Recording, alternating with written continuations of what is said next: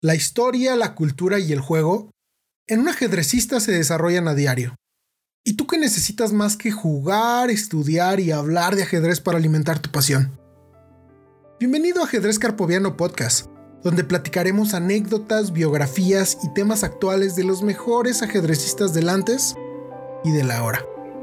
Yo soy Adán Almendares y quiero inspirarte con las historias que a lo largo de este camino mencionaremos, y así juntos difundir el ajedrez.